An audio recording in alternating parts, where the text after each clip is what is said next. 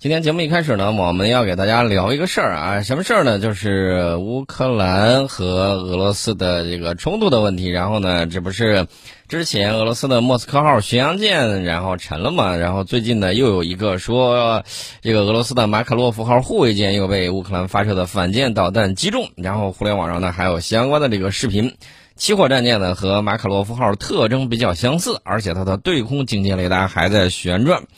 那么拍摄的这个平台呢，应该是一架无人机，因为你看那个角度的不太一样，对吧？我们看那个视频啊，马卡洛夫号护卫舰被命中的位置呢，在舰体的前部，至少是在视频上表现出来有两大团火球冒出这个舰体，浓浓的这个烟呢就冲向了天空。按照起火部位的这个初步判断，命中马卡洛夫的护卫舰可能是这个海王星导弹。那么，在马卡洛夫护卫舰被击沉之前，这个美国媒体呢曝光了军方为乌克兰击沉莫斯科号巡洋舰提供情报支持的这个信息。然后呢，这个五角大楼新闻秘书约翰科比呢说，几个星期以来，我们经常将俄军海上和岸上情报分享给乌克兰，以帮助后者抵御进攻。即便是现在，我们仍这么做啊。在证实之前呢，约翰科比曾经否认了美国媒体的说法。他说：“我们没有向乌克兰提供莫斯科号的任何具体目标信息，我们没有参与乌克兰攻击这艘舰的决定或行动。我们事先不知道乌克兰打算攻击这艘船。乌克兰有自己的情报能力来跟踪和瞄准俄军舰艇。大家发现没有？这个一两天之间，然后这个消息呢就反反复复，这个来回的拉锯，彼此相冲突。其实呢，有点欲盖弥彰。”这个乌克兰海军如果要攻击莫斯科号巡洋舰，必须要有广域搜索能力来进行这个怎么说呢？配给或者说来进行支援。那么自战争爆发以来呢，我们也看到啊，在这个周边啊，美国的阿 Q 四 B 无人机还有这个 P 八 A 反潜巡逻机等等等等，在附近海域呢频繁的进行侦察和巡逻任务啊。基于美国人自己承认已经向乌克兰提供情报这个事实。合理的解释应该是什么呢？应该是美军通过自己的广域搜索平台获取了莫斯科号所在的区域，并把相关信息呢提供给了乌军。乌军获得了大致的这个区域信息之后呢，派出了那个淘宝二无人机进行查验啊，确认目标之后，隐蔽在这个奥德萨海岸的海王星岸舰导弹呢随机发射并攻击目标。在实施攻击之后呢，很有可能还是那个淘宝二无人机来评估这个毁伤的这种情况。我我认为是有这种可能性的啊，这是一种说法。那么莫斯科号发生火灾之后呢，大家也看到了，舰上的人员都转移到附近的黑海舰队其他的这个军舰上。这个事实说明什么呢？莫斯科号附近还有其他俄国的这个军舰。如果乌克兰导弹击中了莫斯科号，周围的其他黑海海呃其他黑海这个军舰不可能看不到，看到之后呢，他们也会采取措施来防备，对吧？那么这个是怎么从容不迫的去救援莫斯科号的舰员呢？而且呢，这个在莫斯科号起火沉没之后，乌克兰奥德萨的州的州长还有一家乌克兰媒体宣称是乌克兰导弹击沉了莫斯科号，而乌克兰军方呢只是未置可否啊，并没有公开宣传是乌军击沉的。那这个里面大家就会发现战争迷雾啊，始终笼罩在这个上空，到底谁打沉的？到底是什么样子？这个里面呢还是很有意思的。我们先看这个美国媒体的这个报道啊，美国媒体当然是那个做人不能太 C N 的 C N N，也就是董王口中的 fake news 的 C N N。呃，他在当地时间五月五号援引知情人士的话说了，说就是美军帮助乌克兰确认并定位了这个刚才我们讲的莫斯科号巡洋舰啊，美国向乌克兰提供了情报，帮助乌克兰攻击并击沉了俄罗斯黑海舰队的旗舰莫斯科号巡洋舰。呃，这个当时呢，他是这么说的：他说，乌克兰军队当时在黑海发现了一艘俄罗斯军舰，打电话给他们的美国联系人，以确认这艘军舰确实是莫斯科号。然后美国确认了这艘军舰是莫斯科号，并提供了有关位置的情报。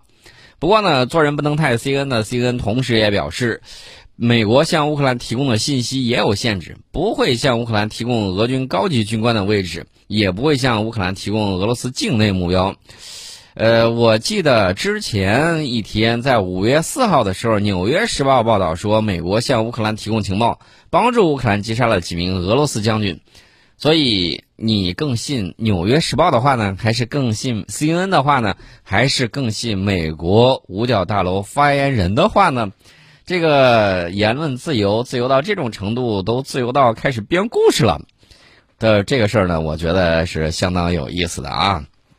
我看这个五角大楼新闻秘书这个约翰科比他是怎么说的呢？他后来就赶忙澄清啊，因为这个美国全国广播公司。援引了两名美国官员的话啊，就是援引了他们的消息，在当地时间五月五号，除了那个 CNN 之外，还有美国全国广播公司，就是 NBC News，呃，宣称啊，说这个美国通过分享情报，帮助乌克兰军队在四月十三号重创了俄罗斯黑海舰队旗舰莫斯科号。后来呢，该舰在返回俄罗斯港口途中沉没。这个五角大楼新闻秘书约翰科比很快就出来澄清了，说我们美国没有向乌克兰提供莫斯科号的具体位置，也没有参与他们袭击决策或行动。乌克兰人是靠的是自己的情报。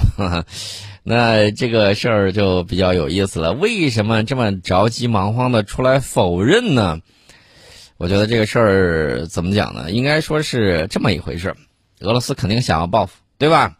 那美国赶紧说不是我干的啊，他们瞎胡说的，这个事儿都是乌克兰自己搞的，跟我没有任何关系，我也没有提供什么情报啊，跟我没有关系的，你别想着来弄我啊。这个约翰科比说了，我们事先不知道这个乌克兰瞄准这艘舰船的意图，乌克兰人有自己的情报能力来跟踪和瞄准俄罗斯海军舰船，就像他们在这次事件中所做的那样。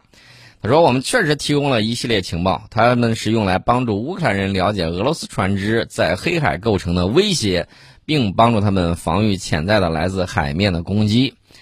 现在大家大致明白了吧？哎，我觉得美国的有一些媒体可能没有说谎啊，可能只是说出了事实的一部分真相。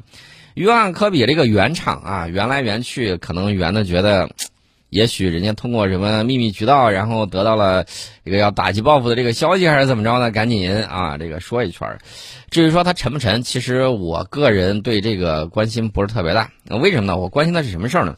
关心的是另外一个事儿，就是莫斯科号的沉没，其实是震惊了不是俄罗斯海军，而是震惊了美国海军。美国这个防务新闻呢就说，如果莫斯科号真的是被这个乌克兰海王星反舰导弹击沉的。那它背后隐藏的信息值得美国海军反思，这个咋反思呢？他就这个怎么说呢？狼筋扯到狗腿上，说如果我们碰上中国的反舰导弹，那会怎么样？然后他就就这个事儿就展开了很多的这种讨论。这个防务新闻这个言论呢，显然是意有所指啊。报道说，这个美国海军呢，在新财年的军费预算之中呢，计划退役多达五艘的提康多罗加级巡洋舰。这引起了这个美国国会的强烈反对，不少美国议员认为呢，此举会导致美国海军规模进一步缩小，并削弱美国海军的威慑能力。美国海军呢解释说是，之所以要退役这些舰艇，是由于他们服役实在太远了啊，这个舰体状况不佳，整体系统的可靠性存疑。美国海军作战部长麦克吉尔迪上将呢也承认说。鉴于我们面临的威胁，这些巡洋舰配备的 SPY-1A 型的相控阵雷达的性能显然是不够的。而莫斯科号的沉没呢，为美国海军的主张提供了更加有力的证据。报道称，计划退役的这些提康多拉加级巡洋舰之中呢，最早的一艘是在1986年投入使用的，仅比俄罗斯的莫斯科号服役时间晚了不到四年。现在也不清楚到底莫斯科号上的这个武器装备是否发挥了作用，但是毫无疑问。这种这种古董巡洋舰的适航性，在它沉没过程之中呢，扮演了重要的这个角色。美国海军的意思很明确啊，就是即便纸面性能更强大的莫斯科号，也会因为舰体陈旧和损管等方面的问题而沉没。没有理由不怀疑同一时期服役的美国巡洋舰，在面对更先进的中国导弹的时候，能表现得更好。呃，这个大家注意到了没有？美国拿这个东西呢？反复敲打，其实意思就是，哎，国会老爷们打钱，我得换船，啊，这个不换船那是不行的，呃，所以防务新闻就讲了，这不仅仅是对俄罗斯海军的沉重打击，同时也是对其他国家海军的这种警惕。防务新闻甚至说，这个莫斯科号的沉没，让美国海军和国会在规划新时代的舰队的时候，必须认真考虑，如果像海王星这样的低成本近程导弹，就可以轻易摧毁俄海军最强大的战舰之一。我们如何确保美国舰队中的舰艇不会遭受同样的命运？然后呢，他们就开始了一系列的这种。怎么说呢？狼筋扯狗腿啊，这是我用的这个词儿。他说，考虑到中国反舰导弹技术的这个复杂性，啊，这个问题变得更加严重。他说，乌克兰的海王星导弹与中国导弹相比，在射程和火力方面，相形这个肯定是要差很远的。海王星的射程只有大概二百英里，只能亚音速飞行。这小型弹头呢，只能重创但难以击沉大型舰只。而拥有各种型号的反舰导弹啊，例如东风二十一 D，这个射程呢，他说大概是一千英里；还有东风二十六，射程大概是两千五百英里，这个威力更是强大的多啊。这个报道里头呢就强调，为了应对中国反舰导弹的威胁，美国海军的水面舰队呢必须能够探测、跟踪和拦截我们对手啊，指的是咱们中国啊最有能力的反舰导弹。他说，我们的舰艇必须足够结实。以在战斗遭到破坏的时候呢，仍然能够保持完好。我现在比较呃纳闷一个事儿，纳闷什么事儿呢？这个防务新闻写文章的时候，其实咱们的那个导弹对吧？大家也都看到了，就是那个鹰击二十一对吧？双锥体的已经成功发射了，它在三天之后居然还没有反应。忘了，除了东风二十一丁，还有这个东风二十六之外，我们还有这种鹰击。这个鹰击现在全世界谁都防不了啊，就这么简单。